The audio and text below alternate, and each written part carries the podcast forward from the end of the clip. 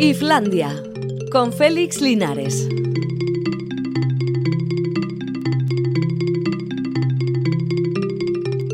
Arrachaldeón, bueno, pues ya estamos aquí, son las 4 y 5 minutos y unos segundillos de nada, es el momento de comenzar Islandia. Aquí estamos, ya digo, Alberto Zubeldian, al que han abandonado los becarios últimamente, quizá por métodos despóticos o algo así, zurriagazos por hacer las cosas mal, que no hemos descubierto nada mal, pero bueno, vete tú a saber.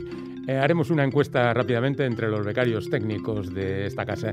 Y aquí el que suscribe, hablando de cosas relacionadas con la cultura, que espero que sean satisfactorias y mm, interesantes en algunos puntos. Hoy vamos a terminar con el concurso que teníamos en marcha, ese de los lotes de los tres libros de la trilogía de El silencio de la ciudad blanca, de Bagarcía Sáenz de Urturi.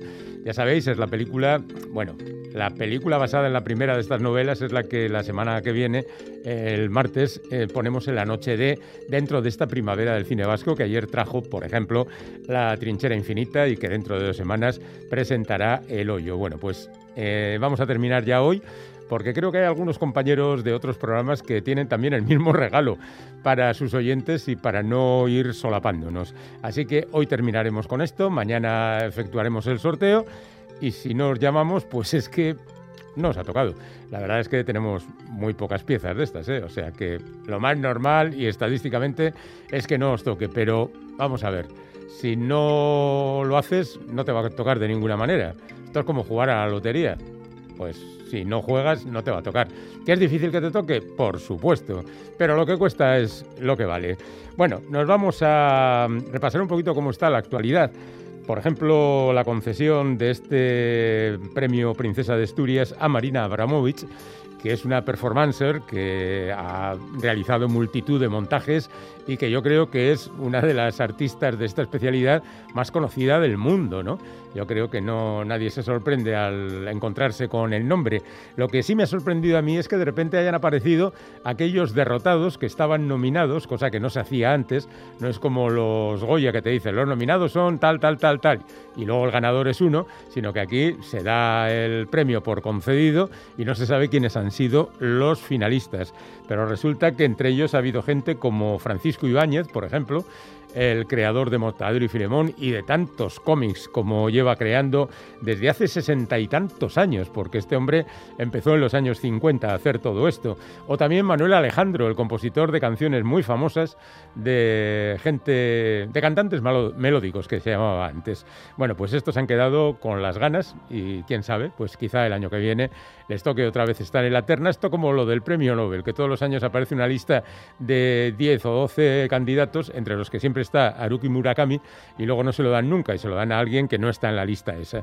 Pero bueno, al margen de eso, ahí queda el detalle. Esta es la ganadora, Marina Abramovich, y debemos eh, congratularnos por ello porque creemos que es un premio muy bien concedido. Se lo han dado por su entrega al arte absoluto y su adhesión a las vanguardias, que es lo que el tipo de cosas que suelen decir los jurados cuando tienen que justificar por qué han tomado una decisión.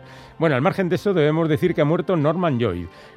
Norman Lloyd no es nada conocido, pero ha muerto con 106 años, lo cual le convierte prácticamente en un fenómeno, porque ya era el malo, por ejemplo, de aquella película de 1938, Sabotaje, de Alfred Hitchcock, y antes había trabajado en televisión. Es decir, que el hombre se ha pasado 80 años trabajando, 80 años, ¿eh? porque su última película es de 2015, trabajando en el cine y en la televisión, y no solo como actor, sino también como productor y también como director.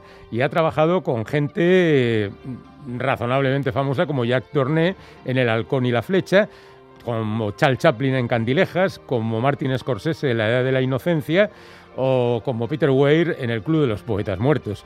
Es verdad que nunca tuvo una, un trabajo intensivo pero ha ido apareciendo en películas bien representativas. Ya que estamos hablando de películas, digamos que los globos de oro siguen ahí mm, aguantando como pueden, mientras los ataques siguen siendo encarnizados. Ahora Tom Cruise ha decidido devolver sus premios de los globos de oro porque mm, no le gustan las polémicas que se han creado en torno a ellos y por la falta de representación de minorías, que es la última, el último argumento de los atacantes contra los Globos de Oro.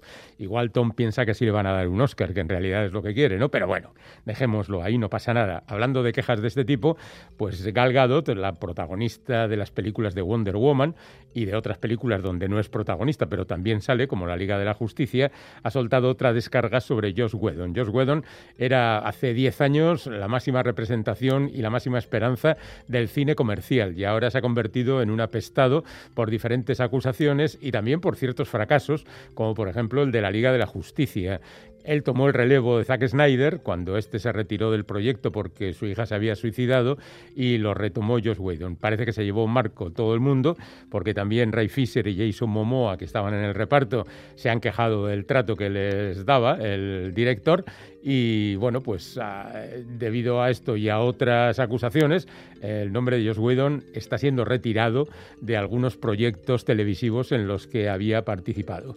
Bueno, hoy estás arriba y mañana estás abajo. En fin, así funcionan estas cosas. Vamos a pasar al asunto literario, que también tiene algunos detalles con cierta gracia, como por ejemplo que Pablo Rivero, que es uno de los protagonistas de Cuéntame, cree que le perjudica haber sido un actor en esta serie, que quizás no se lo toman en serio como escritor y que en consecuencia em, no debería haber esos prejuicios sobre los actores que también escriben. Pero es que nos hemos llevado, entiéndelo Pablo, muchos sustos. Y claro, mm, al final te cuesta una pasta comprar un libro, te la vas a jugar. Igual el, tu libro es fantástico, ¿eh? y estoy siendo injusto, pero ya se sabe cómo funciona todo este tipo de cosas. A François Sagan ya nada puede alterarla porque murió hace mucho tiempo, pero a sus seguidores seguramente sí les alterará saber que la nueva novela que ha aparecido de esta autora, una novela recuperada, en realidad ha sido convenientemente retocada para ser publicada. Lo que debería decir la editorial es hasta qué punto ha sido retocada. Incluso mm, yo pondría la parte que escribió François Sagan y la nueva versión para saber eh, exactamente cuáles son los cambios. Y siempre quedará la sospecha de pensar que quizá François Sagan no estaría de acuerdo con esta publicación o quizá ella retiró la novela en su momento porque no estaba interesada, no la terminó porque ya no quería contar esa historia y ahora de repente pues algunos editorial, eh, editores han decidido que esto salga a la luz. Bueno, no pasa nada, o sí, si eres muy fan de François Sagan, pues siempre puedes tratar de descubrir a la autora entre lo que ha dejado la editorial. Y si no, pues ¿qué más te da? Si tú no vas a ver nunca a François Sagan, no nos liemos. Bueno, mm, por ahí están las eh, participaciones de nuestros de nuestros oyentes que nos hablan de todo. Hay quien dice, yo sin poder salir de mi pueblo en no sé cuánto tiempo, Juanito Yarzábal en Nepal pidiendo ayuda para volver. bueno, eh, por cierto que en Nepal hay más bombonas de oxígeno en el, en el Everest que en los hospitales de la India y del Nepal juntos, porque la gente que ha subido para allá arriba, pues generalmente es gente de posibles. Hay mucho rico por el Everest eh, cumpliendo su expectativa de vida, ¿no? Quiero encontrarme con el misticismo y me voy al Everest. Como tengo pasta, pues no pasa nada. Ya me voy para arriba y, tan tranquilo, como si no pasara nada en el mundo, ¿no entiendes? Bueno, no pasa nada, estoy hablando un poco en plan resentimiento, ¿eh? No nos vayamos por ahí. Que a ver, que yo no subiría al Everest ni de lejos, porque no tengo ningún interés, porque tengo un poquito de vértigo a las alturas y porque seguro que en el Everest falta oxígeno. Y, ese es el alimento del cerebro y no voy a perderme por ahí. Bueno, que vamos a escuchar una canción, porque hoy es el cumpleaños de Steve Winwood, que cumple 73 años. Anteayer hablábamos del cumpleaños de Dave Mason, que fue su compañero en un grupo que se llamó Traffic. Winwood era un niño prodigio que con 17 años había conseguido ya algunos éxitos como Gimson Loving o Keeping Running, dentro del Spencer Davis Group. Y luego pues estuvo en Blind Faith con Eric Clapton, Ginger Baker y Red Gretsch. Estuvo con, ya digo, Dave Mason y Capaldi en Traffic. Estuvo en el grupo Go mm, con esto muy amasta y el guitarrista Aldi Meola. Estuvo con montones de músicos mm, haciendo cosas como por ejemplo el Electric Ladyland de Jimi Hendrix o la versión de Joe Cooker del With a Little Help from My Friend. Este tipo es un genio y de vez en cuando reúne a sus amigos. Bueno, pues el año pasado, al igual que hizo Dave Mason durante la pandemia, reunió a sus amigos telemáticamente y se grabó una versión del Gimson Loving, que es del año 64. O sea que no ha llovido nada. Esta sería la versión ya de la jubilación de Steve Winwood y el resto de sus amigos.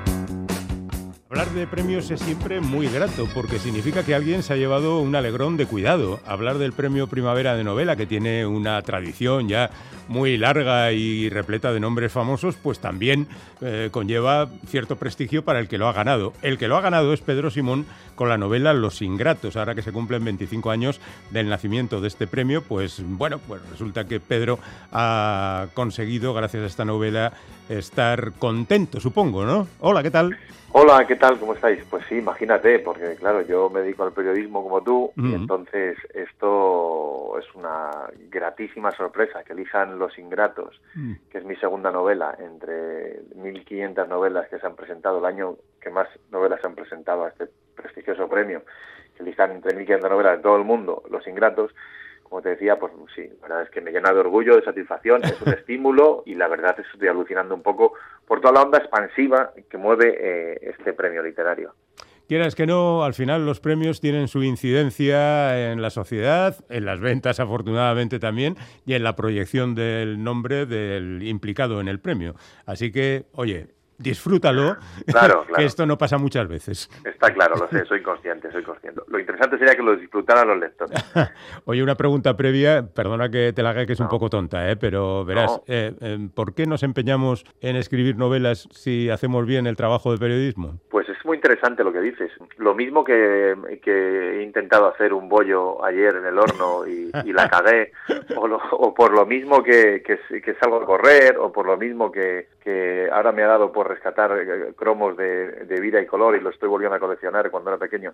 Pues yo creo que por un poco por probar cosas, por probarte, por viajar, por demostrarte que sigues vivo. Yo, yo digo que el, periodismo, en el, cuando, cuando escribes un reportaje yo creo que eres un, eres un gran esclavo, porque al fin y al cabo tú no puedes salvar al, al niño que está enfermo ni puedes encontrar trabajo para la mujer que tienes delante pero cuando escribes una novela eres un pequeño dios porque, porque esas cosas sí las puedes conseguir. Y yo creo que cuando estamos tan aturdidos del día a día, de la información, que a veces es tan ingrata, por cierto, y tan desagradable, yo creo que el, el, hecho de poder ficcionar eh, los hechos, eh, pues yo creo que, es un respiradero, es una forma también de, de viajar lejos, a otro sitio. Y puestos a alejarte de la actualidad, pues te has ido casi a la prehistoria, en 1975, y con un niño que no voy a decir que eres tú, porque este es un poco mayor que lo que eras tú entonces, ¿no? Pero bueno, igual hay algo incluso de esa memoria ancestral tuya vertido en este libro.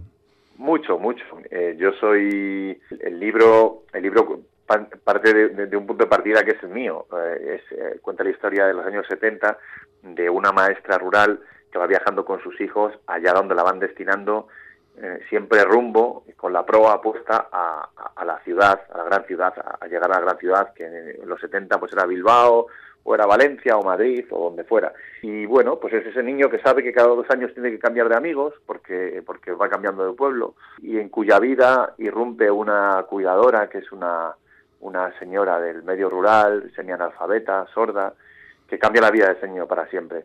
Y los ingratos tiene que ver con esa sensación que a mí me queda con toda esa gente del medio rural a la que no hemos sabido dar las gracias, a, con la, a la que a la que no hemos llegado a abrazar a tiempo. Mi generación es una generación que suele, suele, suele llegar más o menos puntual a los sitios, pero yo creo que ha llegado tarde a los afectos, fíjate.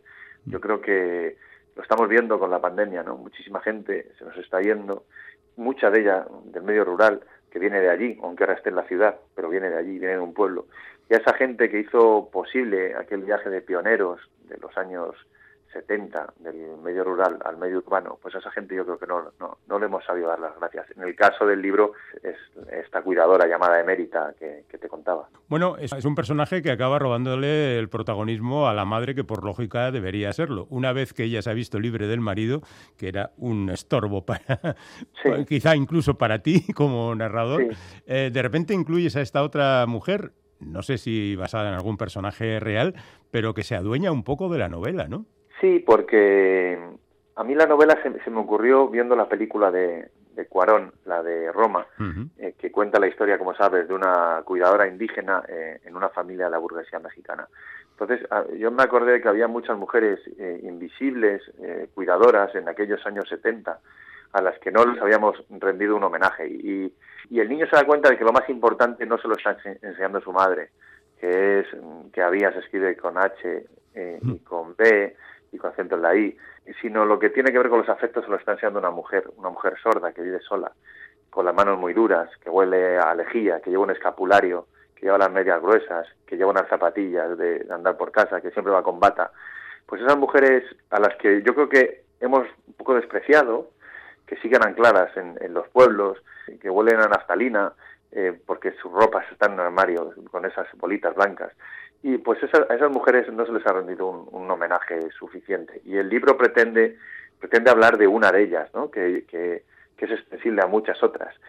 Por cierto, mujeres que no pudieron estudiar, pero que tenían una curiosidad muy viva, que te, te, inculcaban la curiosidad, que ellas también eh, empezaban a leer y se acercaban a la cultura del modo más alucinante que uno se pueda acercar, simplemente por, por ganas de crecer, por ganas de, de por curiosidad, por ganas de, de ser mejor.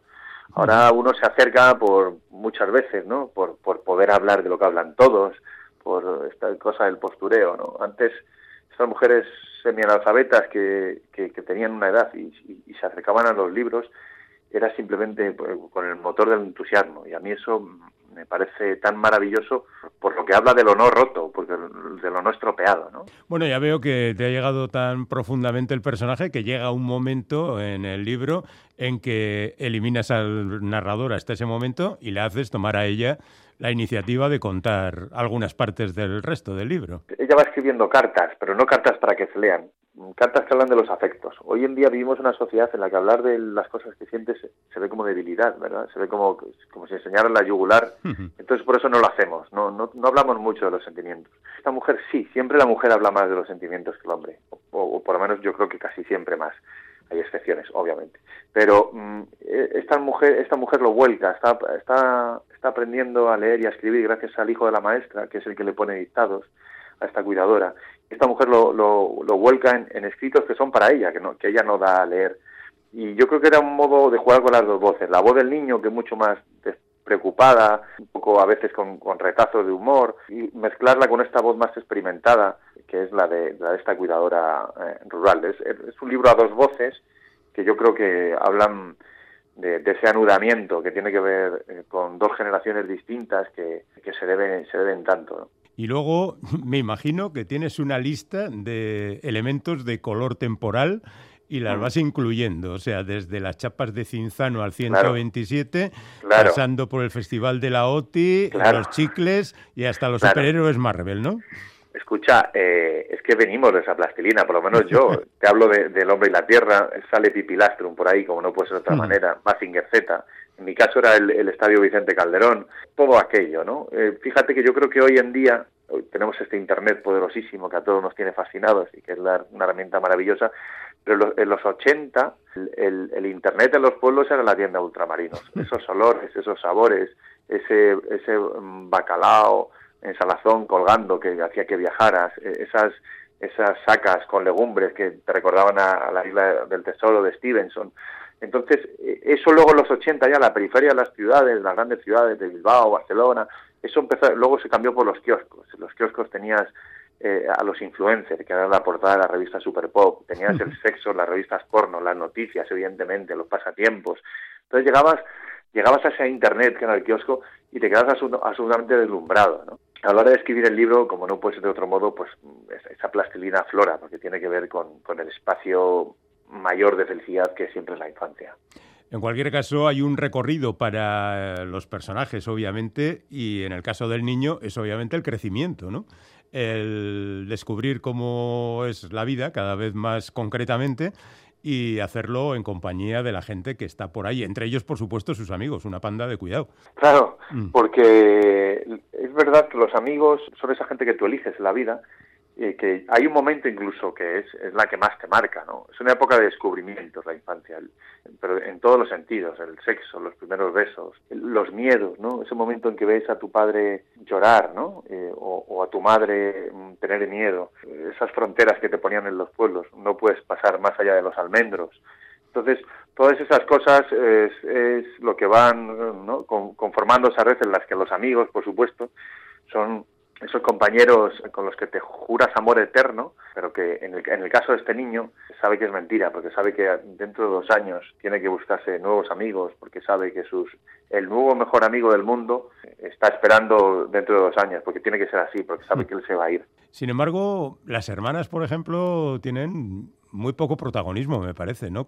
¿No, no las consideras influences? Bueno, tienen menos protagonismo porque, porque cuentan la historia sobre todo de, una historia de amor entre esta cuidadora y este niño, pero las hermanas están por ahí, ¿no? Siempre como secundarias, seguramente como Diana de los dardos del niño, ¿no? Esta, esto habrá pasado mucha gente que nos esté escuchando, ¿no? Cuando estabas en minoría en casa y eran, eran todo niños y solo había una niña o al revés, como es el caso de la novela. Se establece ahí una relación también que tiene que ver con lo ejemplar, porque al final son referencias sus hermanas mayores, aunque tú juegues a, a chincharlas y puedes eh, hacerle putaditas, que eso es una cosa que era, muy habitual en la infancia, ¿no? De repente la novela se planta en 2020, incluyes un poema, lo que nos has dicho más o menos queda reflejado en él, y luego añades una especie de epílogo, que sería Los Ingratos, eh, donde el protagonista hace recuento, recapitulación y, con, eh, ejercicios de contrición por lo que ha hecho, ¿no? Bueno, claro, es esta cosa, nos educaron en la culpa a muchos, en, en aquellos 70, era la educación que habíamos recibido, y es esta cosa viscosa, la culpa, que luego te persigue toda la vida. El libro cuenta la historia de un viaje que va del campo a la ciudad, que va de la edad de la infancia a la edad adulta, del, del desarrollismo al desarrollo también, y claro, al final del libro hay un, un, ajuste de cuentas, un balance, tampoco quiero desvelar mucho, pero, pero si es ese, ese niño que ya es adulto, se pone a repensar todo aquello que pasó, ¿no? Y cuál ha sido su, su posición en, en, aquella historia, y qué debería hacer, y, y, qué, y qué va a hacer en el libro todavía, qué va a hacer antes de que antes de que esta historia acabe, qué es lo que va a hacer, ¿no? Bueno, lo hace, no sabemos si, si llega a tiempo, pero bueno, lo dejamos ahí. sí, que además es el final del libro, no vamos a destriparlo. Claro. Eh, no sé, pero me da la sensación de que al final de la escritura has vuelto atrás y has corregido y corregido y corregido. Lo digo por la sensación que da el hecho de que todas las frases están como perfectas. Muy bien. qué bien, qué bien, qué gusto. Claro, una cosa es la cosa volcánica que te sale y otra luego el ajuste, ¿no? Sí, fíjate, yo creo que yo me cogí una excedencia eh, y me fui a escribir precisamente a estos pueblos donde, donde ese niño había estado con su madre maestra. Yo creo que escritar, eh, o sea, escribir, perdona, es, es quitar. Como dice mi admirado Carmelo Iribarren, eh, un enorme poeta vuestro, nuestro, bueno, que los poetas son, de, son de todos. Exacto. Pero me, refiero a nacido allí. Y sobre todo el, proceso de creación tiene que ver con quitar con coger eh, esa, esa, esa planta, arrancarla, empezar a quitar tallos, hojas y dejarla con, con la mayor desnudez posible que haga que siga siendo planta, pero, pero que tenga menos, ¿no? Mm. Yo creo que es eso de que menos es más. Eh, pues yo creo que en, Los Ingratos, que inicialmente eran 350 páginas, pues me cargué 70 u 80 porque quería dejar en esto de que menos es más. Quería dejar que lo que, lo que quedara pues tuviera, estuviera más condensado. Y bueno, pues si tú consideras que las frases están bien construidas, pues yo no puedo más que alegrarme porque, bueno, para eso escribimos, ¿no? Bueno, ahora mismo me has dejado todavía más impresionado cuando has dicho que te cogiste una excedencia para escribir la novela, o tenías mucha confianza en él, porque claro, no sabías que el tiempo te acabaría dando el premio Primavera. Esto, O sea que es, es un ejercicio de voluntad potentísimo, ¿no? Sí, sobre todo porque tengo dos niños pequeños que ya sabes lo que, dan, lo que dan por saco. Entonces, y, y, bueno, ya sabes cómo está nuestra profesión, que mm. Es, muy voluble. Pero no, no, no era tanto porque tuviera confianza en mí mismo, sino porque llega un momento que tienen necesidad de hacer cosas. Y yo creo que en la vida eh, la libertad no, es, no tanto consiste en hacer lo que tú quieres hacer, sino en negarte a hacer lo que no quieres. Y yo llegué a un momento en que no, no quería seguir estando en el periódico porque necesitaba hacer estas otras cosas. Entonces, pues fue como lanzar una, una botella con un mensaje dentro. Lo, lo lanzas esperando que, que, se va a romper contra un arrecife y, y no va a caer en ningún sitio. Yo me conformaba con que se publicara en algún sitio pero claro, lo que no imaginaba es que iba a llegar a un sitio y a qué sitio, ¿no? Un premio, como te dije antes, entre 1.500 novelas de todo el mundo pues que a mí me llena, me llena me llena mucho orgullo porque además la novela ha salido hace un par de semanas y yo, ayer me comunicaron que, que, ya están, vamos a sacar la segunda edición, hay una productora que está interesada en hacer una película, entonces le están pasando muchas cosas a la novela que uno, pobre de mí, a lo único que aspiraba era a, que saliese publicada, ¿no? Entonces, eh, bueno, pues todo bueno y, y, la verdad es que muy, muy feliz. Pues te veo escribiendo otra enseguida. Así que nos vemos hablando dentro de año y medio. Muy bien, pues yo encantado de hablar con vosotros, que siempre es un gustazo.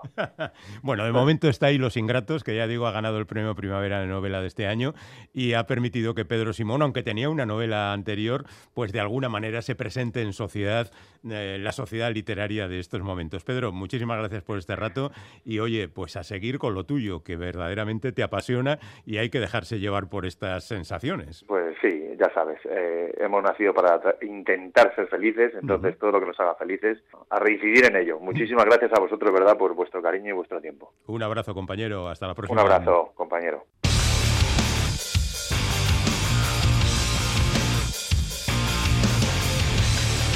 Islandia, pon un poco de dulzura en tu vida.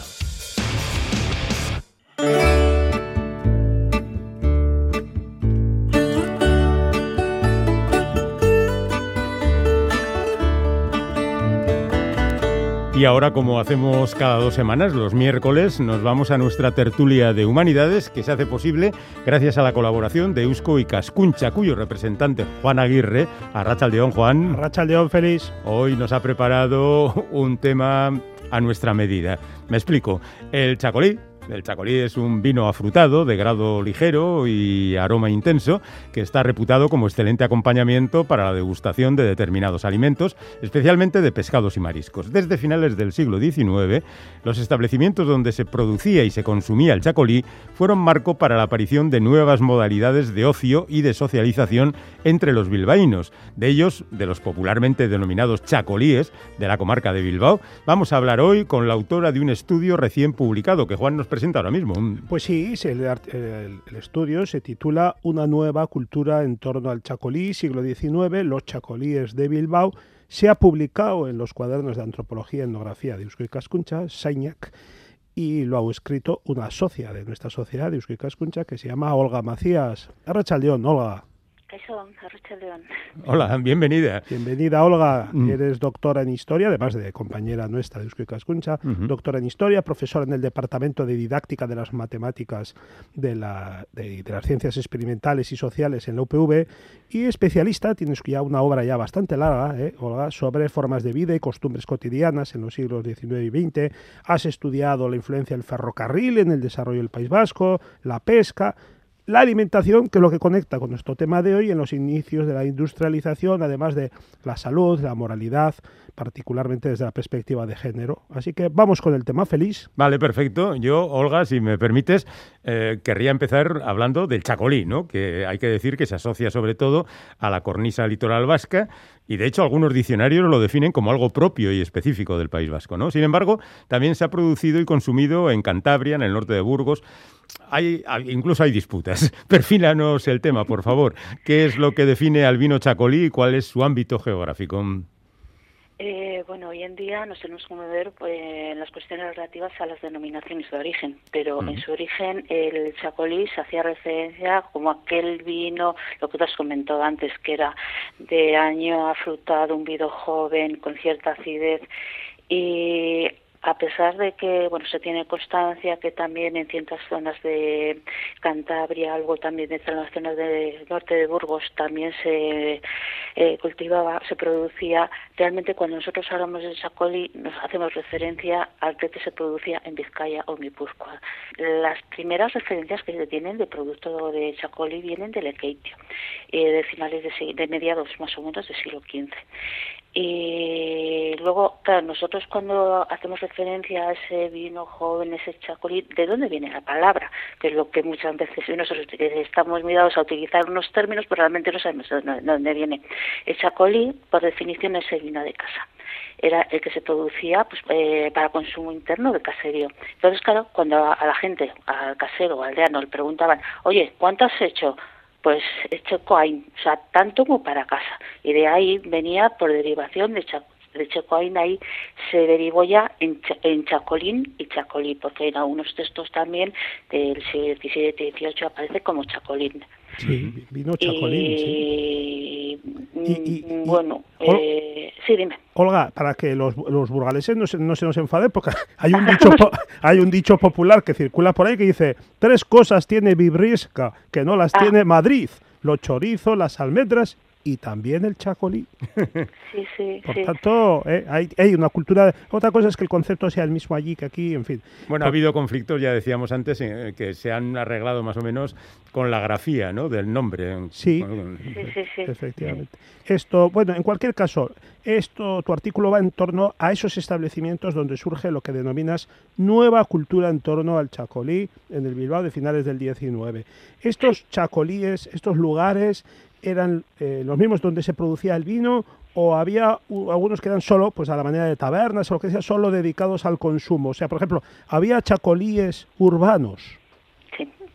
Sí, hay que diferenciar por una parte aquellos que estaban dentro del perímetro urbano de Bilbao y aquellos que estaban en las inmediaciones. Cuando hablamos dentro del perímetro urbano de Bilbao, están muy diseminados pues, dentro de ese contorno urbano. Y generalmente ahí se confundían lo que eran los chacolíes, lo que eran con tabernas también, con lo que eran casas de comidas. Eh, y luego tenemos los enclavados en el entorno de Bilbao, que seguían fuera de Bilbao, sobre todo en la zona de Begoña, en la zona de Barrocolanda, de Deusto, en esos que estaban fuera de ese perímetro urbano, es generalmente se producían, era la producción interna lo que ellos vendían. Y luego, por otra parte, los que estaban enclavados dentro de perímetro urbano de Bilbao, estos generalmente compraban la producción. Tenemos que tener en cuenta que había distintas zonas de producción en Vizcaya. Eh, lo que comenté desde allí, Baquio, encartaciones en Vizcaya. Entonces, siempre ha habido esa, esa producción para consumo y desde Bilbao, pues claro, se importaba para ese consumo interno.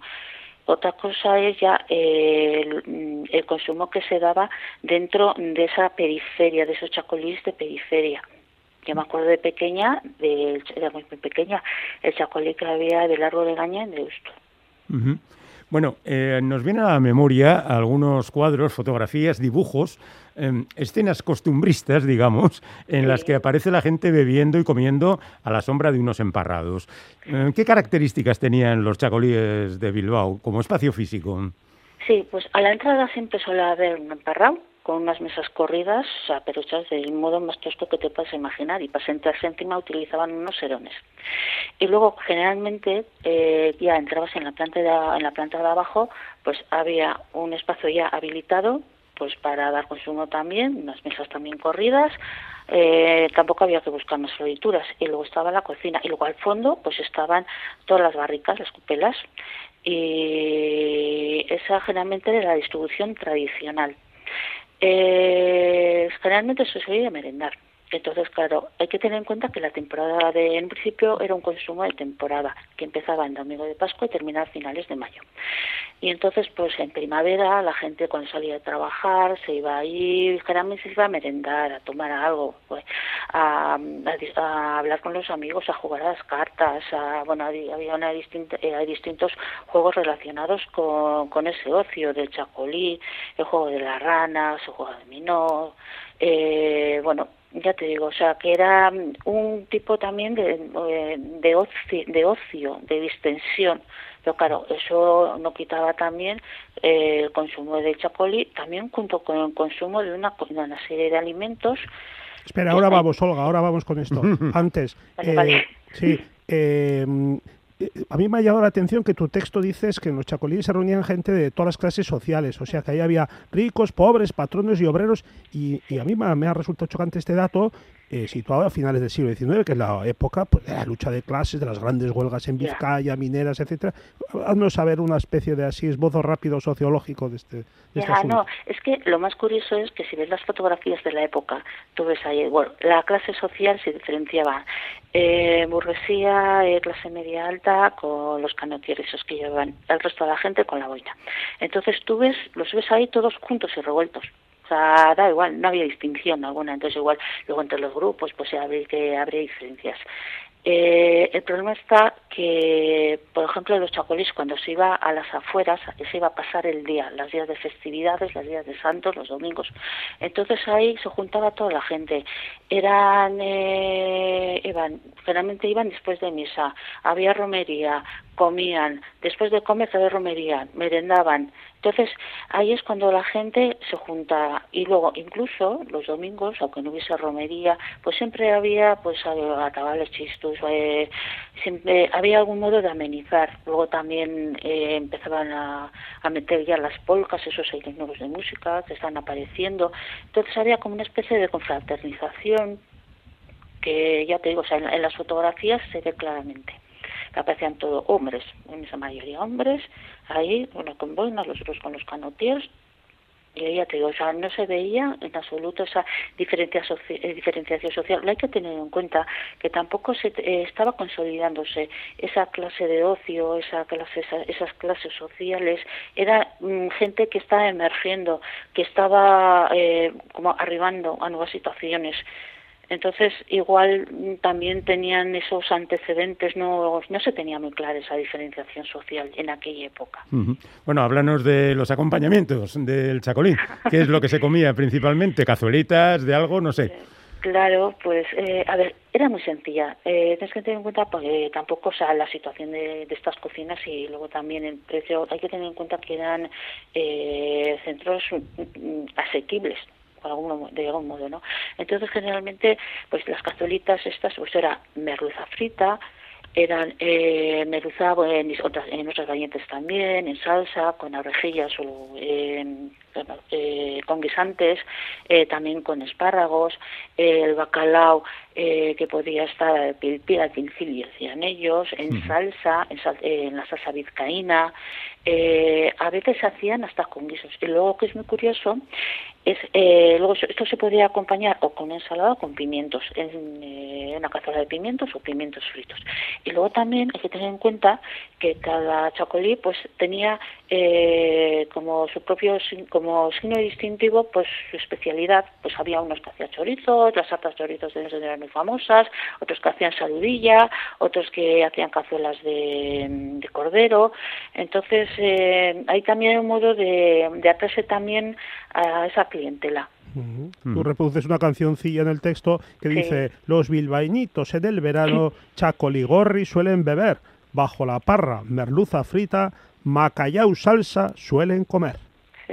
Es muy bonita. Esto de Macayau, qué curioso, Te, ¿verdad? ha- te ha fallado un poquito la entonación, ¿eh, Juan? Las Ya, ya, eh, la prosodia que, se, que dirían los actores, la prosodia. Oye, Olga, y ahora al hilo de lo que estás hablando de la comida, de la alimentación asociada a los chacolíes, hay que decir que está ahí también el germen, o uno de los gérmenes del surgimiento de la moderna cocina vasca, y aquí hay que citar el restaurante el mítico El Amparo, que fue uno de los referentes gastronómicos del Bocho, y que anteriormente fue un chacolí. Sí, sí. Además, eh, la madre de las hermanas que eran las que llevan, eran tres hermanas, las que realmente terminaron llevando el, el mítico El Amparo, eh, eh, esta mujer les enseñó pues cómo la eh, cómo ella elaboraba la cocina tradicional de Chacolí, lo que hemos estado hablando, estas preparaciones sencillas. Lo que pasa que estos con una previsión de futuro les mandaron a las hijas a estudiar a Francia, lo que era la nueva cocina francesa, que es la que estaba en boga en el centro de, la- de esta burguesía eh, emergente industrial. Entonces, estas mujeres vinieron aquí y entonces pusieron en práctica y empezaron a fusionar entre comillas, pues esa cocina de los fogones tradicionales que habían aprendido de la madre con esas nuevas técnicas que habían aprendido en Francia. Entonces, por esta parte lo que hicieron fue, por ejemplo, aquí la cocina era muy contundente en cuanto al uso de las grasas. Se utilizaba manteca, no mantequilla, manteca de vaca, grasa de vaca. O sea, que se cree que eso, bueno, es es, un- es indigesta más no poder. Y luego también los tiempos de cocción. Por ejemplo, que te digan que la gente iba a comer una merluza albardada, o sea, frita, a un restaurante, hoy en día nos parece una cosa absurda, porque si vamos a un restaurante generalmente es pues para ir a comer algo como más sofisticado, entre comillas, ¿no?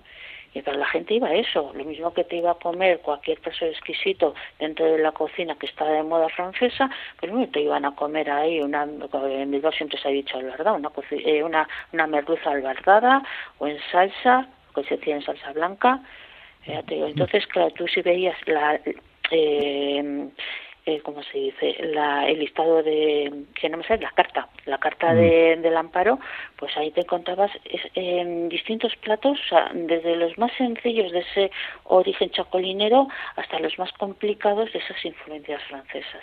Bueno, pues todo eso aparece en una nueva cultura en torno al chacolí, en finales del siglo XIX, luego llegarían las cerveceras que desplazaron a los chacolíes y luego pues la batalla eterna entre el vino y la cerveza. Y las, eh, las sidrerías, con las cual tiene sidrerías. muchos, con las agardotillas tiene mucho Mm. paralelismo lo que nos ha contado Sí, sí, incluso un menú ya determinado, Eh, etcétera, etcétera. Sí, sí. Bueno, pero este libro hace referencia a los chacolíes de Bilbao y nos lo ha traído Olga Macías. Muchísimas gracias, Olga. A vosotros. Y nada, a seguir investigando, que es lo tuyo. Muchas gracias. Hasta luego. Bueno, Juan Aguirre, Venga. nos hablamos, compañero. Vamos en la Agur. quincena. Chao.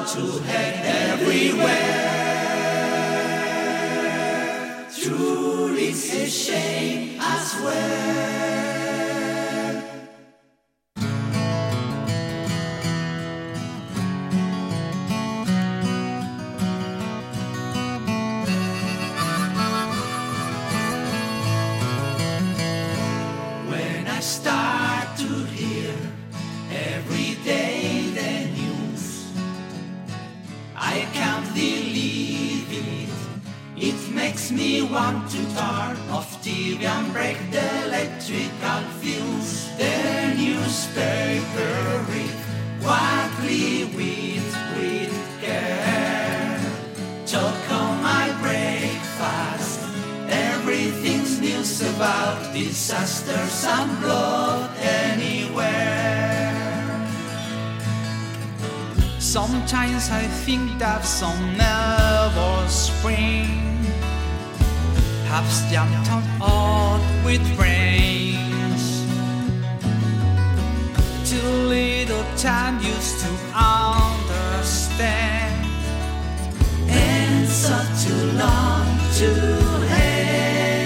Hoy tenemos un comienzo de la sección de novedades discográficas de Jerry de cada miércoles hasta ahora. Un poco clasicón. Javier Corral, Arrachaldeón. Hola, Rachaldeón, muy campestre, Sí, muy de country basque. ¿eh? El nombre es transparente totalmente porque efectivamente es un grupo vasco de, de Bilbao y Guecho principalmente, pero que hacen música americana, eh, country americano. Eh, bueno, pues sonido cálido, cordial, con el acogedor aroma de la madera de las canciones, ¿eh? podríamos decir, que se nutren de afinación y simetría académica. Ese eterno country rock californiano eh, que empasta esas dicciones y armonías que Xavi Salizarmendaris, que es el compositor, guitarra y voz principal, junto a todo el resto del grupo, Carlos Saiz, José María Santamaría Murro, Carlos Zumieta, Marius Martinos y David Salizarmendaris, hermano, hay para qué suponer.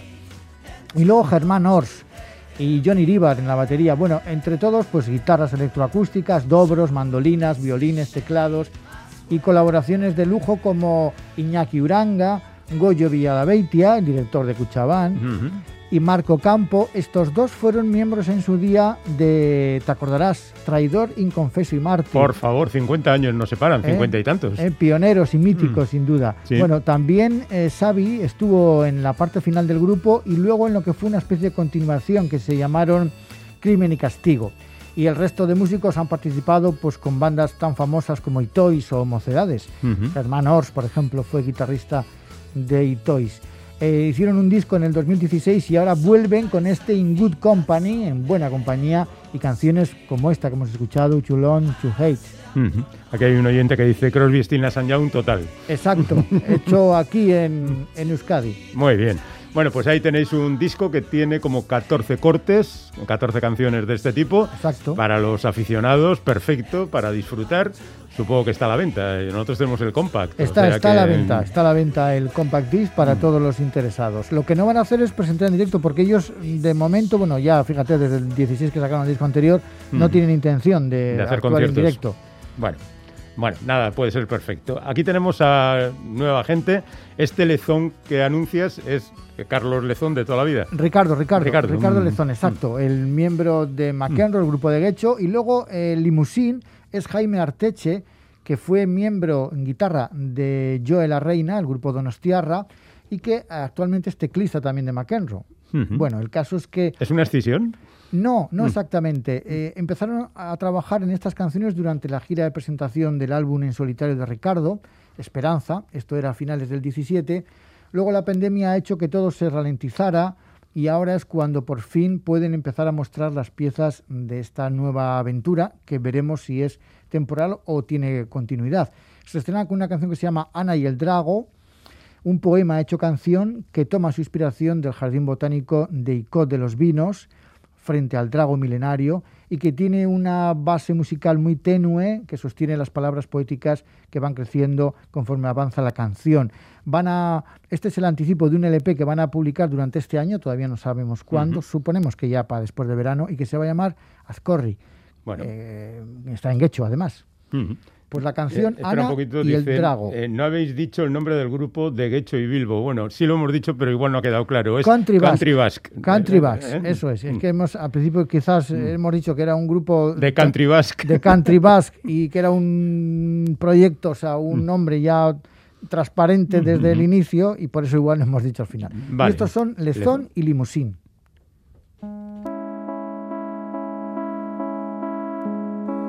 las calles envueltas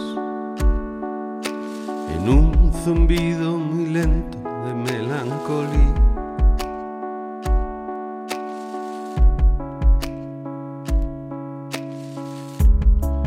Como de tres y media de una tarde de sol de un domingo sin feria.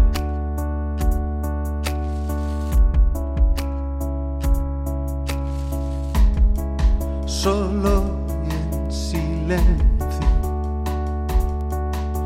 por el jardín botánico y sus caminos de tierra.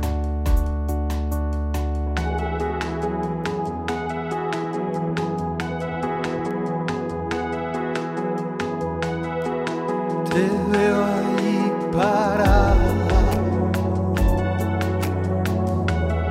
Bueno, esto es una canción, como decía Jerry, de lento crecimiento que va poco a poco subiendo, subiendo, ¿no? Exacto, exacto, Mm. eh, muy emocional, aunque utilizando la electrónica. Muy Mm. bonita está Ana y el Drago, anticipando el LP que aparecerá, como decimos, durante este año de Lezón y Limusín. Y terminamos con Pues hemos empezado con un proyecto totalmente vizcaíno, después un proyecto vizcaíno-guipuzcoano y al final vamos con una chica donostiarra, Sara Azurza, su nueva canción que reflexiona sobre la ansiedad y otras enfermedades mentales para normalizarlas y no ahuyentarse de ellas, dice la propia Sara. Bueno, eh, qué duda cabe que todo esto proviene del periodo que estamos pasando, dice, no nos han enseñado a gestionar las emociones y de repente un día te encuentras en un agujero negro sin salida y no sabes por qué. Esta es la segunda canción que presenta de lo que va a ser un nuevo disco. En, la- en diciembre presentaba London Weather, esta se llama Es Oyuldu y que ha grabado eh, en los estudios de Ñaut Gastañaga, Gastain Studios, ella, voz y coros, y eh, luego está Iker Laurova, piano y guitarra, además también de productor, Arich Laurova como batería y Julen Barindarán como bajo, y el propio Ñaut en coros y sintetizador. Como digo, va a ser una canción del próximo álbum de esta chica, que por cierto lo va a presentar en el Yasaldi Donostiarra, hace poco ha salido la programación, lo hará el 21 de julio, pero antes estará en Hernani, en el Museo Chillidalecu, el día 24 de junio, y luego el 31 de julio repite en Donostia, en Tabacalera. Sara Azurza. Bueno, con ella terminamos. Gracias, Jerry. Te esperamos el próximo viernes Hasta para la entonces. mesa crítica. Agur. Y a vosotros os esperamos mañana mismo a las cuatro y poco. Ahí está.